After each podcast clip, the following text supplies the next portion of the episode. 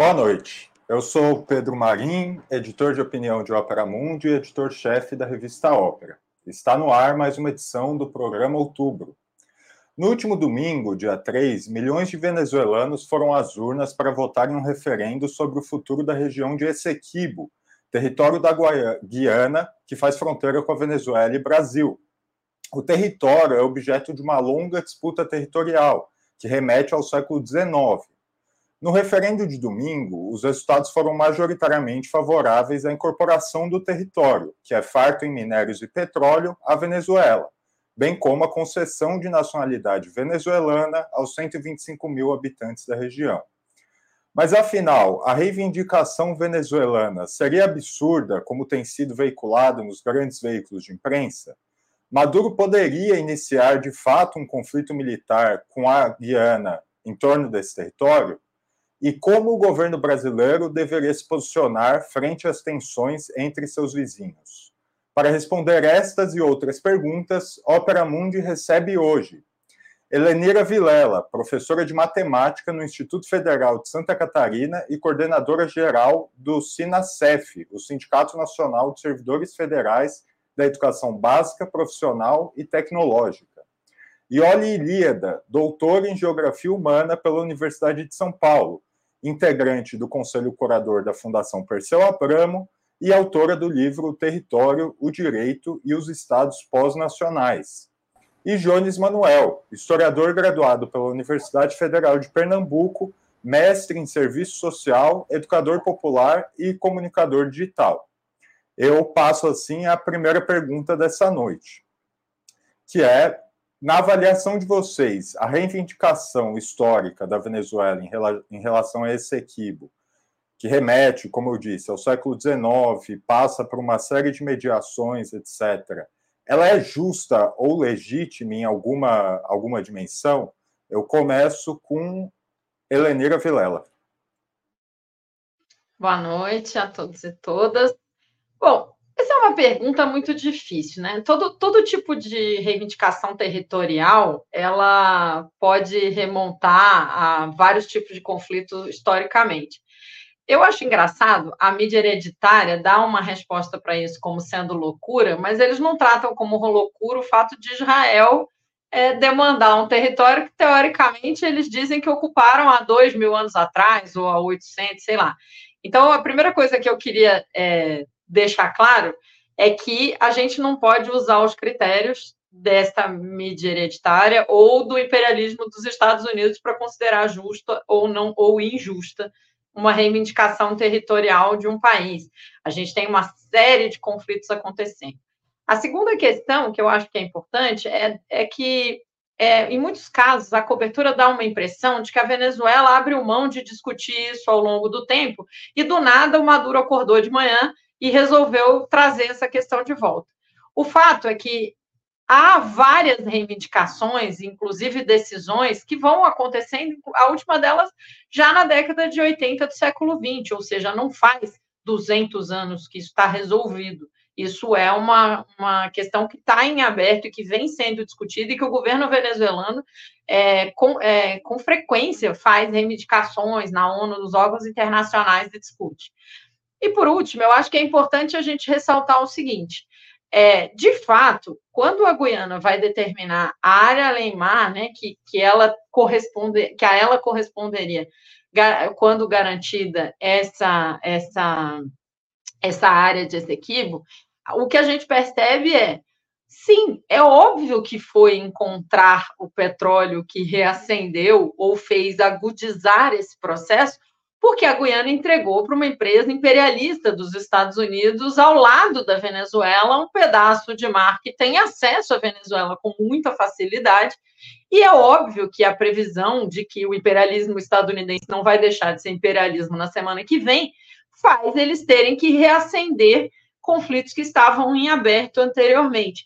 Então, eu penso que é, tem um nível bastante grande de justiça, apesar de eu não dar uma resposta zero ou um, né? É completamente justo ou completamente injusta, mas penso que do, no, no, na geopolítica internacional essa é uma questão perfeitamente razoável de um país reivindicar, principalmente, insisto, considerando sim a descoberta do petróleo, o fato de ter uma empresa estadunidense às barbas da Venezuela ali ocupando o território marítimo muito próximo ou reivindicado pela Venezuela, e segundo, porque a Venezuela nunca parou de fazer reivindicações e discutir isso nos organismos internacionais. E olha, Ilíada. Boa noite, Pedro, Jones, Helenira. Eu já descobri que a minha internet está bem estável. Eu acho que até já caí, será? Ah, meu Deus. Não, não, tá então, aqui. Tá, se eu cair, eu vou sair e entrar de novo, já peço desculpas de antemão. Bom, é, concordando com a Helenira né, sobre o termo justo, eu, eu diria que há fundamentos históricos que respaldam essa reivindicação. Então, vou pedir que quem nos ouve siga o fio, né, para usar uma expressão da moda. Quando a Capitania Geral da Venezuela foi instituída pelos espanhóis, isso é 1777, o território venezuelano começava justamente a fronteira mais uh, leste do território venezuelano era o rio Essequibo, que é esse rio que atravessa o, o que hoje é território uh, da Guiana. É, então esse território pertencia à Venezuela isso não era isso, isso não havia controvérsia. Quando a Venezuela se torna independente em 1811, ela, eh, o que prevalecia ali no, no estatuto, no, na lei internacional da descolonização, era o tal, o tal é, é, princípio do uti possidetis, que era uh, as, as colônias têm direito aos territórios que lhe foram legados pelas, uh, pelas metrópoles no momento de sua descolonização. Uh, esse território permanecia desta, né, da, da, do Rio Essequibo para cá, ou seja, incluía esse território hoje em, em, litígio. Uh, em 1819 se constitui a Gran Colômbia. Vocês devem lembrar que é uma unificação da Venezuela com a, a, com a Nova Granada. A Nova Granada incluía Panamá, Colômbia e Equador. Se unificam. Permaneceu a fronteira do Rio Essequibo para cá. Em 1824, a Inglaterra reconheceu o reino da, da Gran Colômbia, portanto, ela reconheceu essa fronteira. Em 1831, ah, mas já nesse período começa, se descobre ouro nessa região. E o que começa a acontecer? Os ingleses eh, que estão para lá do rio Essequibo começam a atravessar para cá do rio Essequibo, começam a colonizar território que pertencia então à Gran Colômbia para explorar o ouro. É, em 1831, há novamente a separação desses países, a Venezuela se constitui como é hoje, da, do rio Essequibo para cá, só que os ingleses, os colonos ingleses, haviam é, ocupado esse território. A Venezuela reclama, passam-se muitas décadas de reclamação, a Inglaterra não faz nada, evidentemente, porque ela apoiava esse movimento dos colonos, e ah, ela tinha interesse, a, a, coroa britânica, e em 1887 a Venezuela, inclusive, rompe relações com a, a Inglaterra. Em 1899, vou pedir só um aí para não para a gente não perder o fio. Em 1899, o, é, os Estados Unidos convencem a oligarquia venezuelana de que é, era os Estados Unidos vejam não tinham nenhum interesse que houvesse outro ator extra-regional, outra potência, no caso a Inglaterra, no território que eles consideravam seu. Vamos lembrar a doutrina Monroe, né? América para os americanos.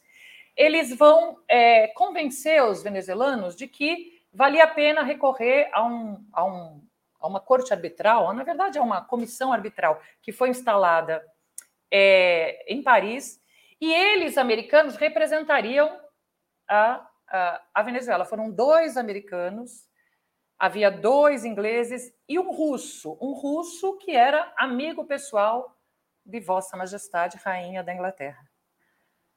É, é, ah, então, vocês imaginem que essa corte estava viciada. Como meu tempo acabou, eu quero só citar, para justificar eh, como há bases legais, bases sólidas para essa reivindicação. É, o, um dos advogados dos Estados Unidos que, que, representaram a Venezuela era um senhor chamado Severo Malé Prevost, né, tem um sobrenome francês, e que morreu em 44 e havia deixado uh, um pedido para que o seu memorando, o memorando que ele elaborou em 44, fosse. Uh, minto, ele morreu em 49 e pediu que o memorando que ele elaborou em 44 fosse publicado, e foi publicado pelo American Journal of International Law, né, que era um jornal especializado em lei internacional, um, que era um memorando em que ele contava como tinha sido farsesco esse famoso laudo arbitral de Paris.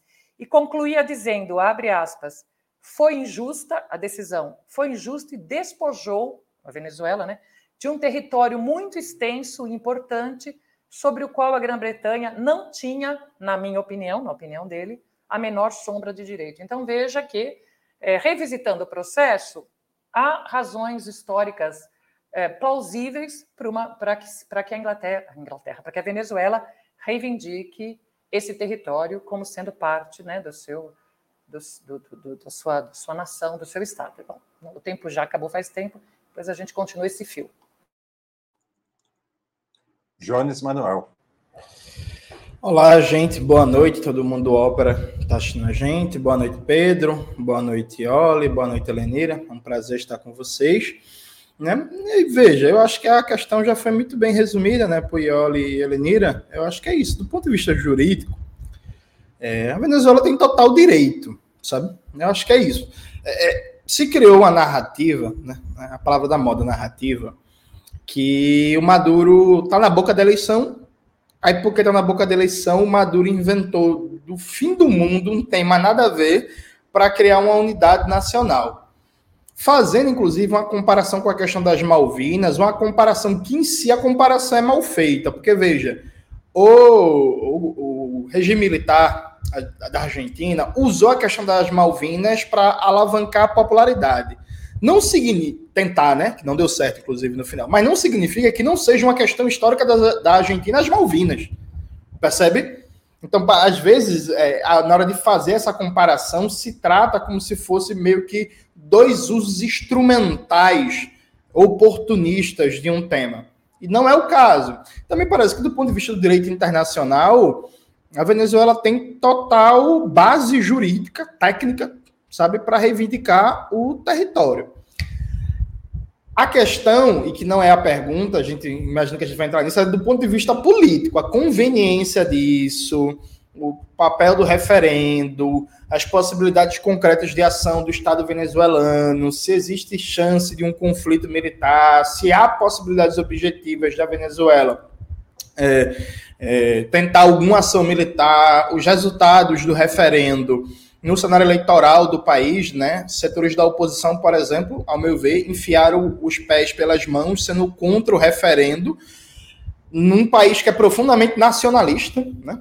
Então, goste-se ou não, o referendo mexeu com alguns brios nacionais, setores da oposição, de maneira, a meu ver, muito burra, foram se colocaram contra o referendo. Então, contra a reivindicação integral do território bolivariano e por aí vai. E depois perde a eleição e diz que é que é só fraude, assim, sabe? Tipo, enfim, na boca da eleição faz um negócio desse. Mas do ponto de vista do direito internacional, me parece pacificado. E eu termino dizendo que é muito engraçado, né? Acho que a Helena foi muito feliz quando ela começa a falar dela dando um exemplo da questão Israel-Palestina, né?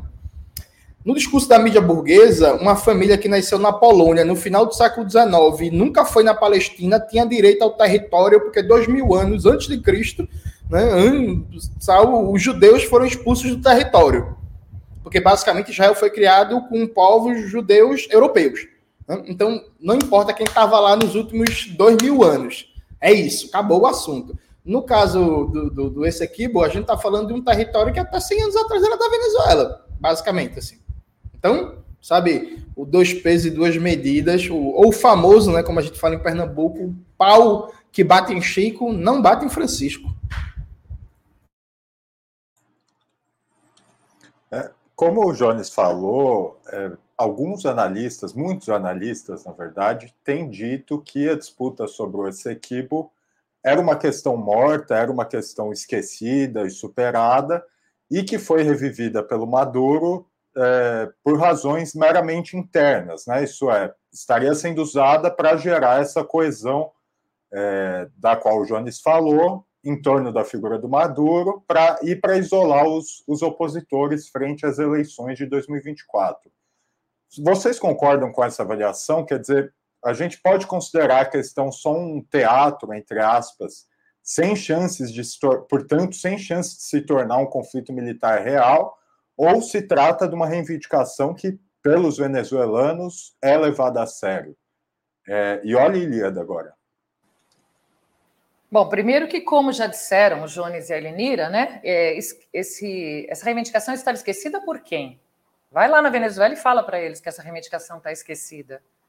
Né, muitos ficaram chocados com o mapa que o, que o Maduro apresentou na proposta de lei que ele é, levou para a Assembleia Nacional, é verdade que é uma proposta de que doravante todas as escolas utilizem esse mapa, incluindo esse equibo, etc. Só que esse mapa já circulava lá pela, pela Venezuela. Ou você tinha este mapa, ou você tinha um mapa em que essa região aparecia pontilhada e, sob, e escrito sob reivindicação da Venezuela. Porque, uh, e aqui a comparação, eu, eu concordo com o Jones com as diferenças, mas no que se refere ao sentimento nacionalista, a comparação com as Malvinas é, é, ela é, ela vale, quer dizer, do mesmo jeito que para um argentino as Malvinas é uma questão nacional muito cara, é uma questão de brilho nacional, a mesma coisa é a questão desse equibo para a, a, a Venezuela.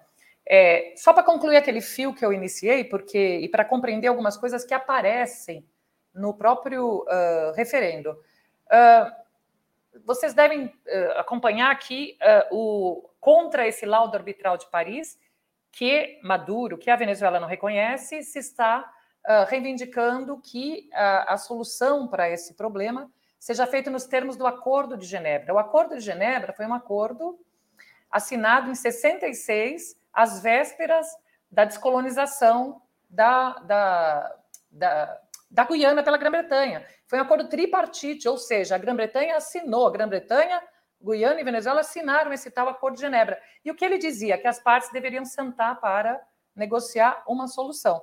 Nunca sentaram para negociar. Em 1980, a Venezuela levou isso para a ONU, sentaram em cima, e em 18, Guterres mandou para o tribunal, agora para o tribunal de Haia, obviamente já nos marcos dessa descoberta do petróleo, dessa exploração, desse acirramento do conflito. Então, veja que pra, os venezuelanos não inventaram isso agora. Essa é uma questão que vem de longa data. E não podemos esquecer que os governos é, bolivarianos, vamos chamá-los assim, eles eram acusados de nunca ter dado atenção devida a, este tema. A própria oposição os acusava. Então, é claro que é, fazer o plebiscito foi uma forma de mobilizar a, a, a população, mobilizar os, os venezuelanos, foi uma, uma, uma, forma de mostrar que o governo está atento a isso, foi uma forma de me, mexer com os brilhos nacionais. Né? Isso é, é evidente. Agora, que essa questão é muito anterior, que ela não foi inventada, e que, pelo contrário, a oposição estava justamente criticando Maduro e os governos, o histórico de governos é, bolivarianos, né, por não, uh, por não ter dado atenção a este, a este tema, isso é uma realidade. E só para concluir sobre os Estados Unidos. É, eu acho que, com isso termino, porque eu acho que a gente vai ter tempo de falar mais sobre isso. É claro que para os Estados Unidos, veja, me parece que seria muito útil este conflito. Seria muito útil poder utilizar esse conflito para ampliar sua presença aqui e para, uh, de quebra, ter uma chance maior de fazer aquilo que eles tentam fazer desde de 1998, quando Chávez foi eleito, que é justamente derrubar os governos bolivarianos. Então, justamente por isso, a gente precisa estar muito atento e concordo. A gente precisa, uh, do meu ponto de vista, evitar que isso aconteça. Né? A gente vai falar mais sobre isso. Jones Manuel. Bicho, é, na época da eleição de 2002, que o Henrique Capriles perdeu para o Chaves, é, o Henrique Capriles ele foi muito bem. Inclusive, foi o melhor resultado eleitoral da oposição venezuelana em anos. Dentre outras coisas, por quê? Que o Henrique Capriles ele se afastou de uma retórica pró-estadunidense. Então ele meio que assumiu uma certa indumentária bolivariana, parou de fa falou abertamente que não iria privatizar PDVSA se ganhasse. Mentira, iria, mas assim, começou a falar que não iria privatizar PDVSA se ganhasse, começou a citar muito mais Simão Bolívar, os, os libertadores, Santander, sabe? Assumiu a retórica bolivariana moderada. Entrou meio que Lembrando, mal comparando, mas só para o brasileiro médio visualizar, lembrou um pouco o discurso de Marina em 2010. Assim, não sou contra o legado petista, eu vou continuar esse legado, mas vou melhorar o que ele tem problemas. O Henrique Capriles foi muito bem, e de lá para cá a oposição nunca mais conseguiu encaixar um candidato com tal nível de consenso como Capriles em 2012. Uma das coisas que o Hugo fez, e muito bem, enquanto líder do processo, é que o povo venezuelano, média geral, é muito nacionalista. Né? Eu lembro que teve uma pesquisa em 2014 mostrando que 82% dos venezuelanos são contra interferências de países estrangeiros nos assuntos internos do país. Ou seja, isso transcende até a dimensão de classe trabalhadora. Sabe? 82% pega até amplos setores das camadas médias e por aí vai. O que é que isso significa concretamente? A melhor estratégia que existe para o governo Maduro é taxar a oposição de entreguista, de pró-estadunidense, de antipátria, de inimiga da soberania nacional. Aí o presidente vai, pega uma questão histórica para os venezuelanos, não estava nada esquecido, não estava nada morto. Pega uma questão histórica para os venezuelanos, na boca da eleição, faz um referendo, e é claro que isso tem uso político eleitoral. Agora, como diria o glorioso programa de humor Choque de Cultura, quando você faz uma armadilha, besta é quem cai, a culpa é de quem cai. Tipo assim, é impressionante. Eu, se fosse da oposição venezuelana numa situação como essa, meu discurso seria qual? Seria entrar de cabeça no referendo e dizer que o governo não fez nada, que são 20 anos de chavismo na Venezuela, que o governo nunca tomou iniciativa, que se fosse eu presidente eu já teria resolvido isso, e que esse governo não tem pulso, não consegue dialogar, não tem moral, não sabe? A Maria Corina Machado, que acha que vai ser presidente, ela foi contra o referendo. Pelo amor de Deus, gente. Assim, é o básico da política. Então, veja, a, a, o referendo não foi só uma estratégia eleitoral, mas é claro que foi também uma estratégia eleitoral e a oposição liberal da Venezuela foi burra. Simples e objetivamente. E aí é isso, velho. Todo, todo, todo país, todo lugar tem o seu Fernando Haddad. Heleneira Vilela. não vou cair na provocação, Jones, mas vamos lá. Não, em princípio, eu, eu concordo com o Jones que é óbvio que também tem esse caráter, né? É, é, claro que ninguém faz nada na véspera da eleição sem pensar em eleição, ainda mais nas condições que eles estão.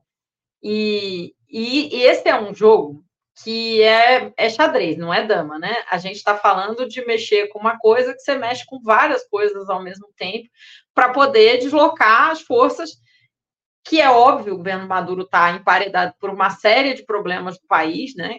Problemas econômicos, dificuldade de emprego, deu uma, uma aliviada aí muito pequena desde que, por conta do conflito é, na Ucrânia, os Estados Unidos voltou a comprar mais massivamente é, é, petróleo do, da Venezuela, até respondendo um pouco, olha, eu não sei se eu tenho a informação errada, mas alguém aí no chat perguntou se a, se a Guiana conseguiria concorrer com a Venezuela. Até onde eu sei, a Venezuela tem a segunda maior reserva de petróleo do mundo, e é petróleo, né? Tinha um, um videozinho que eles mostravam assim, o volume de petróleo, você tinha que mudar a escala do desenho, porque não consegue botar a quantidade de petróleo que tem na Venezuela em comparação com quase nada. Então, acho difícil que seja esse o motivo. Também eu vi alguém comentando que a Guiana é um país rico e, e, tem, e a Venezuela tem inveja. A coisa é muito mais complicada, é lógico, é muito fácil a Guiana ser um país rico, né? um país que tem muito poucas pessoas, tem uma, uma, um território, uma parte bastante preservada. Tem um elemento que eu acho que é importante a gente trazer para essa conversa, que é que em Essequibo a gente tem é, populações originárias muito importantes, que têm relação, inclusive, com as populações originárias brasileiras. Então, a gente não está falando de um território que está desocupado, mas também não está falando de um território, porque os Yanomami que moram em Essequibo, eles não se consideram é, é, guianenses, né? Não é essa relação que eles têm com a terra. E acho que a comparação com as Malvinas é muito precisa. A gente está falando de uma coisa que mexe com o sentimento popular desde sempre e que ele é, eu acho muito mais precipitado pela questão do petróleo, mas também precipitado pela conjuntura eleitoral. Eles resolveram mobilizar para, já que eu vou ter que mexer nisso, então eu vou mexer nisso quando eu tiver o controle sobre o processo e do jeito que me beneficia. Eu não conheço ninguém que faça política de um jeito diferente, né? Então eu acho que a gente está é, não, eu não vejo nenhum motivo, né? Um motivo para ter tanto alarde em relação à forma como o Maduro está tocando, é só porque é, a Venezuela faz parte do que a mídia hereditária e, a, é, e hegemônica chama de eixo do mal, porque é o cordeirinho dos Estados Unidos e dos interesses deles. Agora, é absolutamente normal que quem faz política e está dirigindo o país tente dar as cartas e use elementos da política local na, da melhor forma pra, possível para si, mas não está fazendo só por isso, é, é bobagem dizer isso, e, e, e, não, não, não tem porquê né, é, fazer isso dessa forma. Então, e é isso, e eu concordo com o Jones, se a oposição caiu, aí é a vida, né? É, após os resultados do, desse referendo de domingo, o, presi o, presidente venezuelano, Nicolás Maduro, ordenou a concessão de licenças para a extração imediata de petróleo na região e anunciou também um projeto de lei que permitiria a anexação do Essequibo. Né? É, além disso, ele determinou a criação de uma, de uma zona chamada Zona de Defesa Integral da Guiana Essequiba, que funcionará no estado venezuelano de Bolívar, na fronteira, perto da fronteira, e designou um general para como autoridade dessa, dessa zona de defesa. Né? Nessa quinta-feira, hoje, o Comando Sul dos Estados Unidos fez um exercício aéreo em conjunto com a Força de Defesa da Guiana. É, eu queria saber se vocês acham que, isso, que essa disputa eventualmente possa levar a um conflito militar que envolva forças estrangeiras, e aí, é, claro, a principal delas sendo os Estados Unidos, já que, enfim, naquela região você tem ali a, exploração petrolífera por multinacionais, né? entre elas, principalmente, né, a ExxonMobil. Eu começo com Jones Manuel. Veja, eu acho que tem três dimensões aqui interligadas. Primeira dimensão é a mentira da mídia burguesa que coloca Maduro como louco, maluco, imbecil e não sei o quê. E quando estava estudando para me preparar para esse programa, é, era repetido o discurso que Maduro é um líder imprevisível, então a tentativa de psicologização, né? É isso, ele é instável, ele é imprevisível, ninguém sabe o que ele vai fazer nem parece que tem um corpo diplomático, nem parece que tem um Ministério das Relações Exteriores, um Ministério da Defesa, que tem um governo, é uma psicologização do Maduro. Então vamos tirar isso primeiro de sala. Né? Num, sabe, nenhum Estado vai para a guerra por a decisão individual e pela psicologia individual do presidente. Sabe? É isso. Nem se fosse uma autocracia de hiperconcentração de poderes, o que nem sequer é o caso, mas mesmo se fosse, não é assim que funciona o mundo. Isso por um lado. Por outro lado, já está claro que os Estados Unidos é, têm uma presença militar forte na Guiana, porque a, as principais empresas que exploram petróleo são estadunidenses, já tem um exercício militar é, marcado que vai acontecer. Existe uma longa história de parceria militar, que na verdade um processo de submissão né, do país que é independente formalmente, mas na prática é quase que um Estado cliente dos monopólios estrangeiros dos Estados Unidos, principalmente a Exxon. Então há uma. Isso será uma justificativa para uma intensificação da presença militar dos Estados Unidos, isso parece um fato dado. Vai ter um conflito militar? Eu acho difícil. Por um motivo bem simples. Acho difícil a Venezuela encarar isso. Não me parece fazer sentido do ponto de vista estratégico. Primeiro, pensionar a relação com o Brasil, por um lado, considerando que o Lula e o Nicolás Maduro, enquanto chefes de Estado, têm uma ótima relação, né? E o Brasil cumpre um papel importante de distensionar, inclusive, as pressões contra a Venezuela, isso por um lado. Por outro, do ponto de vista militar, uma invasão. É, da, uma invasão não, uma ação militar da Venezuela contra a região de Essequibo significaria um confronto militar contra os Estados Unidos, não seria um confronto militar, é, Forças Armadas venezuelanas contra as Forças Armadas da Guiana, né, gente? Assim, uh, seria uma guerra por procuração contra as Forças Armadas dos Estados Unidos. Isso traria muitos prejuízos. Não me parece fazer sentido isso. Agora, que parece fazer sentido um aumento da tensão militar na fronteira, gerando fato político, mobilizando, forçando a negociação, que, por exemplo, já já eu imagino que pode aparecer na mesa a reivindicação do Estado da Venezuela de participação de royalties da exploração do petróleo na região como parte de uma negociação parcial de paz, tá certo? Isso me parece que tende a acontecer. Um conflito militar, acho que não. Eu espero que nesse caso eu esteja certo, né? Porque aí, porra, outra guerra é foda, né? A gente vai passar cinco meses no Opera Mundi falando dessa guerra agora, como passou seis meses falando da guerra da Ucrânia. Heleneira Vilela. É, eu, eu penso o seguinte: em princípio eu concordo, mas assim, quando a gente abre esse tipo de. Você tá o Ulisses Guimarães, que dizia que todo mundo sabe como é que uma CPI começa, ninguém sabe como é que termina. Esse tipo de conflito é meio parecido. Todo mundo sabe como é que começa, ninguém sabe como é que termina, né? É, é óbvio que o Maduro fez uma estratégia que, que agudiza o conflito, né? Que estava morno e ele meteu a mão. Tem uma série de questões que, inclusive, podem entrar na mesa, que podem, inclusive, não serem diretamente relacionadas com isso, porque, afinal de contas, os Estados Unidos têm ainda um monte de sanções contra a Venezuela, um monte de outras coisas que é possível que ele diga não. Se liberar aquelas verbas do petróleo que a gente exportou e vocês não devolveram, se tirar outro tipo de sanção, a gente esfria o conflito de novo, sem, eu não acredito em hipótese nenhuma que Maduro vá assinar um documento reconhecendo esse equipe como da Guiana. Mas ele pode dizer, não, então vamos, vamos mudar para um outro lugar. Eu acho esse tipo de coisa pode acontecer a tendência de se tornar militar exatamente em pouco tempo, pelo menos, não acho provável também. Agora a gente precisa lembrar o seguinte: a gente está num, num, num, contexto em que o mundo está sob uma crise estrutural do capitalismo e as crises estruturais do capitalismo são resolvidas via conflitos, é, inclusive conflitos militares de destruição de, de, de riquezas produtivas ou de de meios de produção para poder retomar a reconstrução do capitalismo.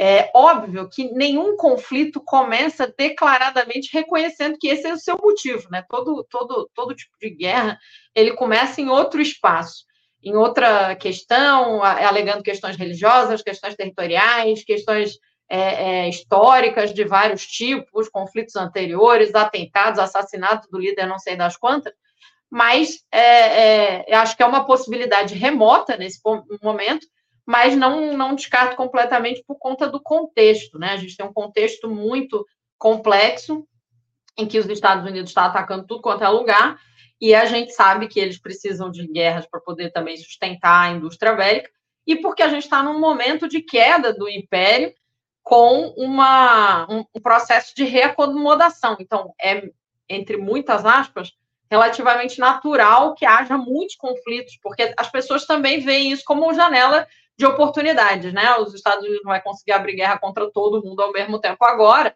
Então, quem sabe é agora que eu consigo avançar nas questões que eu preciso. E, e tudo isso acho que está nesse jogo de xadrez que eu estava descrevendo. Então, não acredito nesse momento, não acho provável nesse momento, não tenho certeza que não vai acontecer no momento posterior e essas coisas às vezes capotam, né? Às vezes o que parece muito longínquo acontece alguma coisa e em pouco tempo se torna uma realidade objetiva. E olha, Ilíada. Bom, primeiro, eh, sobre a Guiana ser um país rico, depende do que vocês consideram um país rico. Na verdade, desde que se descobriu, na verdade, desde que se começou a explorar o petróleo ali na, no mar, né, que, que é, que atualmente pertence à, à Goiânia, eles tiveram um crescimento de PIB assim assombroso, né? Eu tenho aqui números. Em 2020 cresceram 43%, uh, em 2021 20%, em 2022 uma coisa como 63%. Mas por que isso? Porque a base de partida era muito pequena. E mesmo com esse crescimento, com este crescimento fantástico, é, não se pode perder de vista que uh, a parte do leão da riqueza ali extraída, dos lucros com essa exploração, não ficam na Guiana, vão justamente para, principalmente para a Exxon, né? Que é a principal concessionária. Então, veja, era uma base tão pequena que uh, esse, esse acréscimo de, de renda, mesmo eles ficando com a parte menor da exploração, resulta em crescimento de PIB absurdo. Agora, o mais importante, em 2017, é, os dados oficiais diziam que a Guiana tinha 41% de pessoas abaixo, vivendo abaixo da linha da pobreza. Hoje, com esse crescimento fantástico, deve estar em torno de 30%. Varia entre 30% e 35%. Não tem uma, ainda não tem uma pesquisa mais, é, mais exata. E a gente conhece bem essa história, né? Fazer crescer o bolo não é necessariamente distribuí-lo. Então, sob esse aspecto, a Guiana não é um país rico, é, ou dito de outro modo, é, os habitantes da Guiana não são, não usufruem das riquezas, e principalmente das riquezas recentes descobertas. Sobre o conflito, é, veja, uh, eu diria que 10 entre 10 analistas minimamente sérios têm dito que a intenção do, do Maduro com tudo isso não é iniciar um conflito. Né? Por razões óbvias que já foram apresentadas aqui pelo Elenir e pelo Jones. E eu mesma disse que esse conflito seria interessante pelos Estados Unidos. Então, não é difícil concluir que, se é interessante para os, Estados Unidos, não seria interessante para a Venezuela. Tudo que o, o, o, Maduro encaminhou para a Assembleia Nacional, né, que é uma lei orgânica ampla a respeito da questão, tem a ver com uh, levar adiante, com mostrar para a população que está levando adiante o resultado do plebiscito, né? Também pelas razões aqui ditas. Seria é, terrível se ele fizesse o plebiscito e depois não, não desse é, nenhuma continuidade a ele. Agora, é óbvio que todo mundo sabe, inclusive os venezuelanos, obviamente, que isso, essa lei, tudo que eles aprovarem no, no âmbito nacional, não tem o condão de alterar a situação internacional, né? Não tem o condão de alterar as fronteiras, etc. Então, uh, o que se imagina é que ele tá, faz isso também, além das razões internas que a gente já analisou, faz isso para pressionar por algum tipo de negociação que inclua, se não o território da chamada Guiana Essequiba, ou da Guaiana Essequiba, como chamam os, os, venezuelanos, pelo menos alguma, algum acordo para a exploração do petróleo ali no mar. Se é possível, a gente não sabe. Né? Agora, eu concordo com a Elenira, por mais que não seja provável, por mais que não seja a intenção do Maduro, uma vez que há gasolina presente, qualquer faísca pode iniciar um incêndio. Bom, antes de continuarmos, eu queria pedir a contribuição de vocês é, financeira para a Opera Mundi. Até o dia 22 deste mês de dezembro, é, quem fizer assinatura anual de Opera Mundi vai ganhar um exemplar autografado do livro Contra o Sionismo, Retrato de uma Doutrina Colonial e Racista, de Breno Altman, fundador do site. Basta entrar em operamundi.com.br barra apoio hífen anual e fazer sua contribuição. Eu também lembro que aqueles que já são assinantes regulares do Opera Mundi ou membros de nosso canal aqui no YouTube têm direito a um desconto de 50% na compra desse livro no site da editora.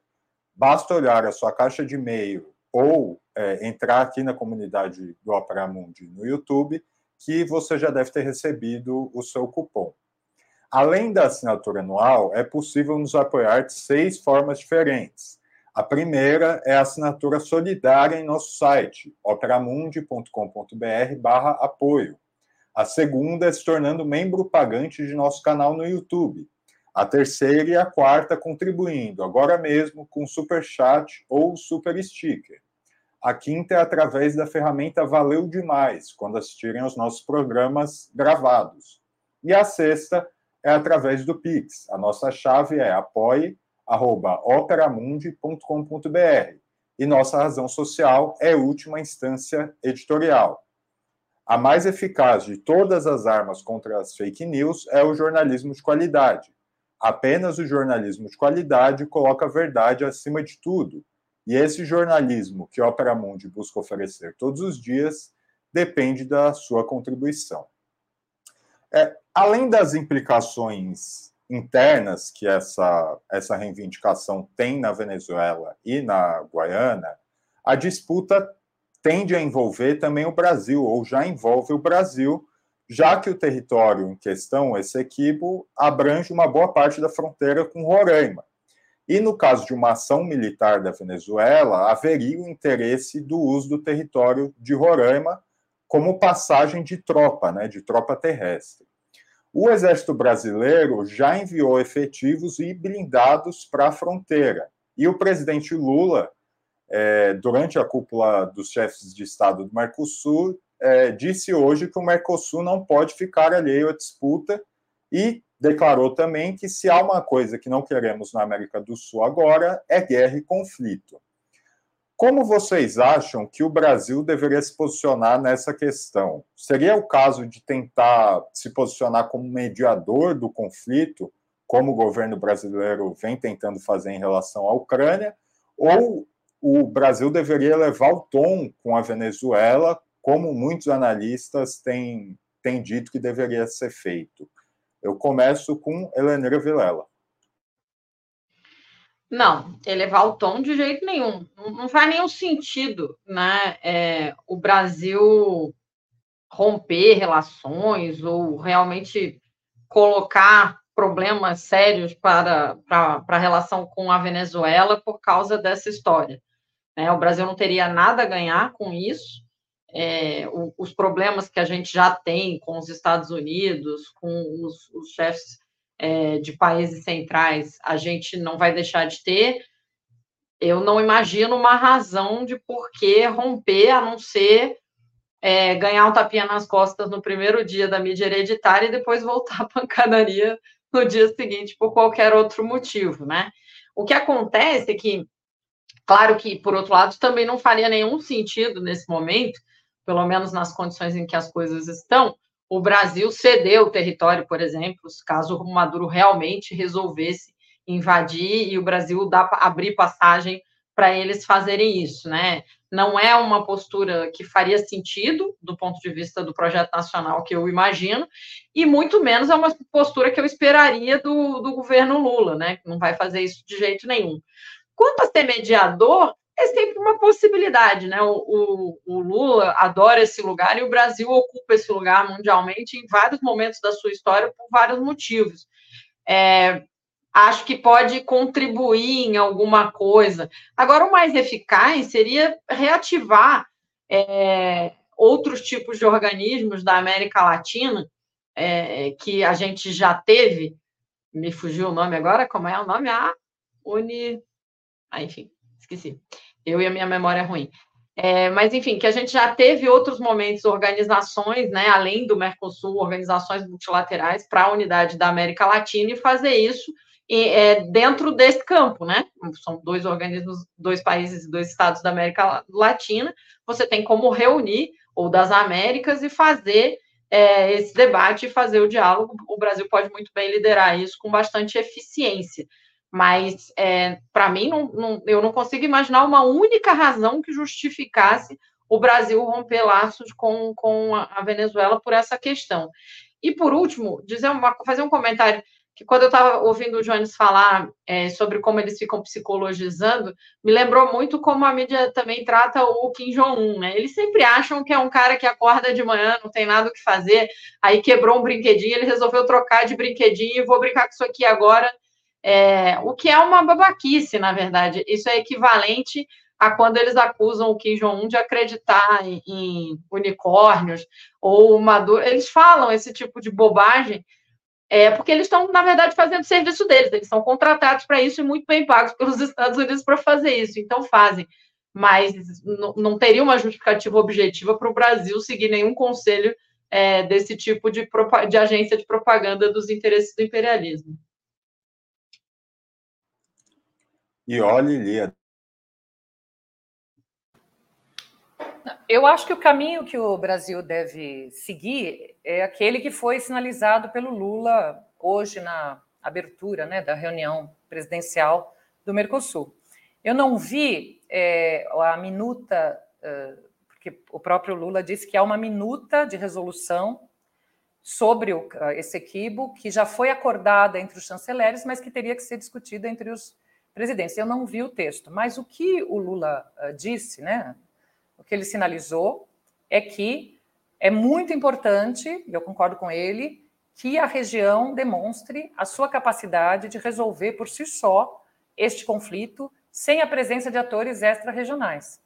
E o próprio Lula citou a Unasul, a CELAC, e eu acho que esse caminho de uma intermediação desses organismos, é verdade que a Unasul está tá esvaziada, enfim, mas eh, não, isso importa menos. O que importa é que isso funcione como uma espécie de, de, de guarda-chuva para a formação de uma comissão, enfim, mas não, mas em nome da Unasul, em nome da CELAC, que lembremos, em suas cartas fundacionais, se autodefinem como uh, uma organização que defende uma zona de paz e cooperação. Então, essa ideia de uma zona de paz é muito cara para a América Latina e para a América do Sul. Então, o Lula propôs isso, não vi a resolução, mas eu acho que esse é o caminho. Algum mecanismo da Unasul ou da CELAC, que provavelmente vai formar uma comissão. Acho que o Brasil deve, por seu tamanho, seu peso e pela fronteira, participar dessa comissão. Acho que essa é a forma melhor, não se arvorar o mediador, mas participar de uma comissão. O Lula ofereceu uh, o Brasil para auspiciar essa, né, essa reunião. Eu acho isso, uh, eu acho que deve ser por aí. E digo mais, eu acho que isso deve ser feito rapidamente. É, o, eu acho que isso deve ser feito ainda em dezembro. Por quê? O Anthony Blinken conversou com o presidente da Guiana, por telefone, enfim. E uma das coisas que ele disse foi que, assim que os Estados Unidos assumirem a presidência rotativa do Conselho de Segurança da ONU, o que vai acontecer 1 de janeiro do ano que vem, ele vai pautar o tema. Então, seria muito importante que nós mostrássemos essa capacidade, nós, eu digo, né, a região, essa capacidade de resolver o problema sem a necessidade de intervenção de um agente extra-regional, um, dando uma banana para os Estados Unidos, e aqui existe uma ironia, enfim, é, uh, para que para esvaziar completamente essa ideia de levar para o Conselho de Segurança, porque sabemos que isso pode uh, servir para os Estados Unidos aprovarem ainda mais sanções, enfim, aprovarem uh, pressões ma maiores sobre a Venezuela num ano em que a Venezuela terá suas eleições. Jones Manuel. Oh, veja, eu acho que primeiro esse negócio, o Brasil precisa falar mais duro com a Venezuela. Quem fala isso é um canalha, assim. Porque normalmente quem fala isso está ignorando que o Brasil deveria ter rompido relações com Israel, inclusive, inclusive, só para lembrar, eu sei que não é o tema, viu? Mas é a, a, agora a Polícia Federal e a Justiça descobriu que os brasileiros acusados de serem agentes do Hezbollah, na verdade, são inocentes e não tem relação nenhuma. Ou seja, a gente foi feito de otário, é isso, né?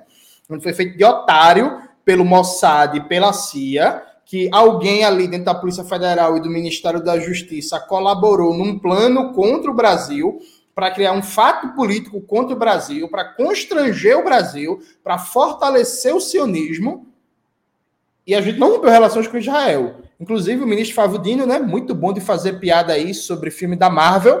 Eu gostaria de saber muito como é que tá a apuração interna sobre esse episódio. Fechando esse parêntese, a gente não rompeu relação com Israel que esbufeteou a gente, cuspiu na nossa cara, chamou a gente de otário, chamou a gente de, de, de, de, irrelevante diplomaticamente. Porque na prática foi isso que aconteceu. Não tem relações com a Venezuela, por quê? Não tem para quê. O que é fundamental é garantir que nenhuma ação militar por terra passe por território brasileiro. Isso me parece consolidado nas interlocuções internas, né? Vale lembrar que há pouco tempo o ministro, ministro não, né? Agora secretário especial Celso Amorim esteve na Venezuela, teve, uma, teve longas reuniões com o presidente Maduro, com os ministros. Eu não acho que a Venezuela vai buscar nenhum atrito com o Brasil, porque não faz sentido absolutamente nenhum. Então, do ponto de vista brasileiro, está consolidado, sabe? Eu acho que isso é muito tranquilo. O que me parece interessante e que o, o, o, Brasil poderia ter um protagonismo muito grande e que, eu, que, em última instância, inclusive, eu acho que é isso que o governo Maduro quer, é jogar na mesa como mediação de conflito, como encaminhamento imediato para se resolver nos fóruns internacionais uma repartição da renda petroleira e mineral de Essequibo uma porcentagem disso ir para a Venezuela, enquanto a zona está em litígio e ter uma espécie de acordo bilateral para novos contratos de licitação. O Brasil, me parece, deveria apresentar isso logo, negociava a partir daí e depois se estabelecia uma espécie de, de pacificação para resolver nos fóruns internacionais. Seria o melhor encaminhamento. O governo Maduro aceitaria, que não citaria os Estados Unidos. O governo Maduro aceitaria um negócio desse E aí o Lula, quem sabe, ganharia o Nobel, o Nobel dele, né? Que parece ser o maior sonho dos últimos meses da vida dele. Então ele ganharia o Nobel, todo mundo ficaria feliz, os venezuelanos ficariam felizes. E é isso. É, um dos elementos de tensão sobre a questão do Essequibo é uh, que a disputa entre Venezuela e Guiana, e eventualmente um conflito armado, mas mesmo que não haja conflito armado, que isso sirva para os Estados Unidos avançarem a sua presença militar no, no, na região, no continente, incluindo a instalação de bases militares é, na Guiana, né, como já vinha planejando fazer. Havendo ou não um conflito, como vocês acham que o Brasil deveria se posicionar quanto a isso? Quer dizer, a presença militar norte-americana na Guiana. Vocês acham, por exemplo, que o Brasil deveria falar grosso, aí para usar o, a, a, o termo né, que o Lula sempre usa com os americanos desde agora, quer dizer, já colocar um limite é, em relação a uma possível participação americana, uma possível presença americana na região? É, quem começa agora e olhe é, eu acho que de alguma forma eu já respondi essa pergunta né, nas minhas intervenções anteriores, o que faz com que talvez eu consiga economizar tempo, embora eu não possa prometer nada. Mas falando sério, é, eu acho que falar grosso com os Estados Unidos é justamente dizer, em alto e bom som, que é, a América do Sul ou, ou a América Latina um, são capazes de resolver os seus conflitos de qualquer ordem, sozinhos, sem necessidade de uma intervenção externa. Eu acho que isso é fundamental. Agora, essas palavras, insisto, têm que ser acompanhadas de ação. E eu concordo uh, com o Jones, assim, que, que é, já disse aqui que acho que não interessa para o Maduro uh, uma solução militar. Não interessa porque isso vai servir de pretexto para os Estados Unidos aumentarem, como a pergunta diz, a sua presença aqui. Aumentar a sua presença, justificar esta presença. Nós vamos ter que ficar ouvindo né, as, os grandes meios de comunicação corporativos repetindo isso, de que aparecer como salvador da pobre eh, Guiana. É, é tudo que eles querem. Por isso, eu tenho certeza que não é o que o Maduro quer. Agora, o Maduro precisa esticar a corda. Até porque ele começou, né? Ele começou nessa, nessa história, ele precisa esticar a corda. E eu acho, concordo com o que disseram, que ele toparia, acharia a melhor solução possível, inclusive se, se talvez essa seja a melhor saída para ele neste momento, porque é, pensem, ele, uh, ele faz o, o referendo, tem o um resultado. Ele propõe uma lei. A lei já foi aprovada hoje em primeira leitura. Semana que vem tem a segunda leitura. Ok, é verdade. A lei em si não, não interfere nas relações, eh, não interfere imediatamente nas relações internacionais. Mas qual é o próximo passo? O que ele vai dizer para a população? Qual é o próximo passo? Então, isso ofereceria para ele, inclusive, a grande saída. Um fórum em que se fizesse cumprir aquele tal acordo de Genebra assinado em 66, ou seja, as partes sentarem para negociar. Nessa negociação, que não é uma negociação fácil, e que ninguém tem dúvida de que a Guiana não vai abrir mão da sua, do seu território, significa dois terços do território da Guiana. Quando o presidente da Guiana diz que é uma guerra, seria uma agressão existencial, isso é verdade, porque não, tem viabilidade da Guiana sem dois terços do território. Mas não é esse o objetivo. Acho que o objetivo é discutir a, a questão do mar territorial e da exploração do mar territorial. Se houvesse algum avanço nessa direção, mínimo que fosse uma promessa, um protocolo, Maduro ficaria feliz é, e uh, seria uh, um, seria um, eu já falei, já chamei de banana, mas seria uma banana, seria um para as pretensões dos Estados Unidos. Então, eu acho que tem que falar grosso com os Estados Unidos, só que falar grosso tem que ser seguido de uma ação efetiva. De uma ação efetiva. E eu acho que tem que ser por aí. A frase é, abre aspas, nós não precisamos que ninguém venha nos dizer o que fazer, nem venha tentar resolver os nossos conflitos. Nós somos perfeitamente capazes de resolver nossos próprios conflitos. Fecha aspas, e eu não cumpri minha tarefa de economizar tempo. Jones Manuel. Veja, tem, né? Eu acho que o governo, o presidente Lula já fez uma fala em que ele sinalizava como negativa a interferência dos Estados Unidos, qualquer tipo de exercício militar, e chamava uma mediação, uma negociação pacífica, afastando é, qualquer possibilidade de guerra, né? falando do prejuízo que a guerra teria para a nossa região, para a América Latina como um todo. O problema é que eu não acho que o, governo brasileiro vai fazê-lo, né? Assim, veja, gente, é, o Brasil ele é um gigante abestalhado, né? O Brasil, assim, o Brasil não está em possibilidade de aumentar sua projeção cada vez maior e seu papel de liderança. Pelo contrário, eu acabei de falar sobre a questão, por exemplo, do factoide que a Polícia Federal e o Ministério da Justiça engoliram do Ramais, do Ramais Aldacia e do Mossad. Veja, gente, não foi só a gente que viu essa notícia, não, viu? Nossos vizinhos inteiros viram, se questionaram, por exemplo, qual é a capacidade de inteligência e contra-inteligência que o, o, Estado brasileiro tem. Né? O, Estado, o, o Estado brasileiro está cada vez mais debilitado, inclusive nos seus mecanismos de controle de soberania parece descolado da diplomacia, mas veja, hoje o governo Lula está comemorando é, o aceleramento da PPP das florestas, né?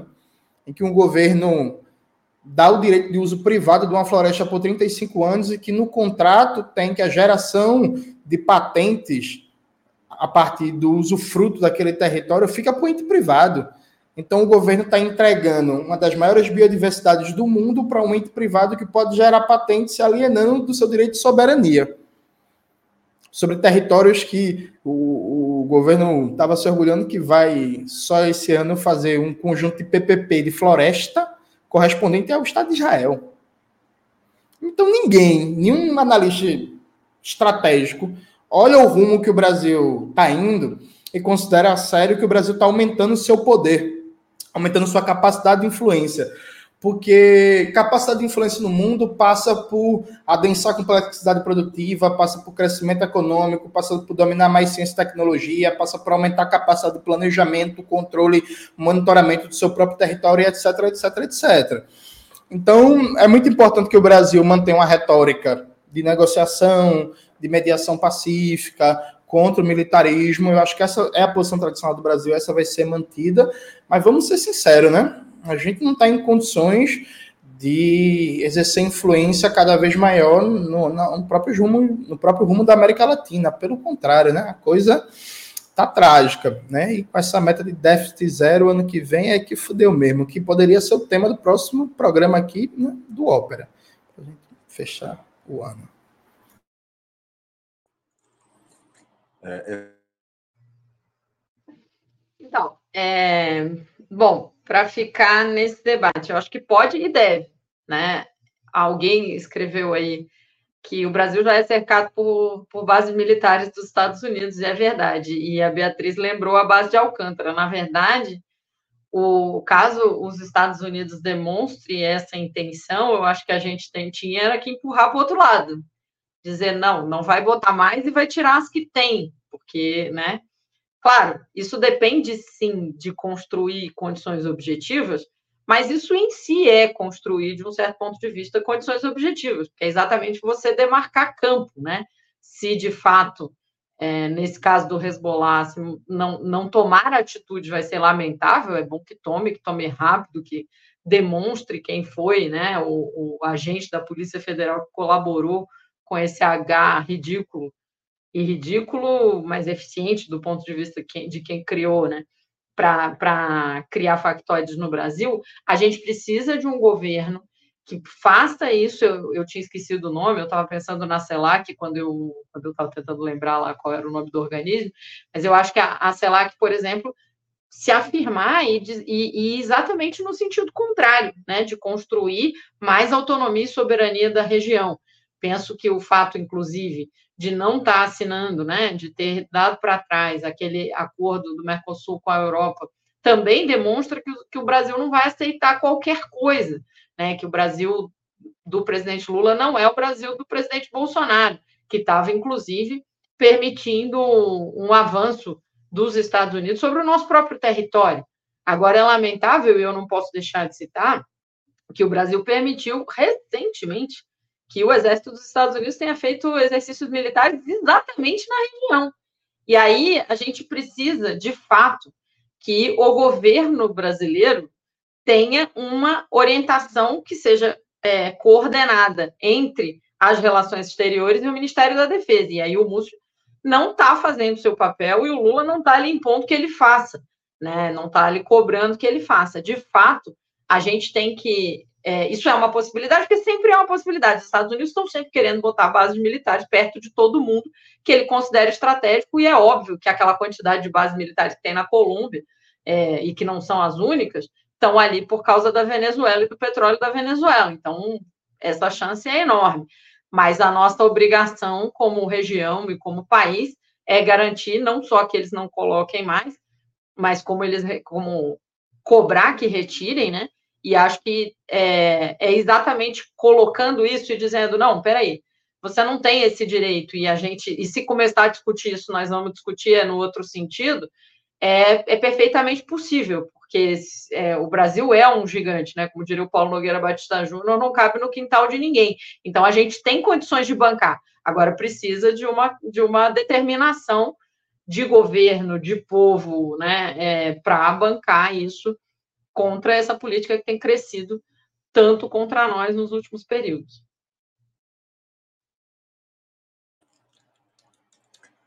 Bom, nós chegamos assim ao final de mais uma edição do programa Outubro. Eu conversei hoje com Helenira Vilela, Ioli Ilíada e Jones Manuel. Eu agradeço a participação dos nossos convidados e também a você, nosso espectador, por ter assistido a mais esse programa. Até o próximo.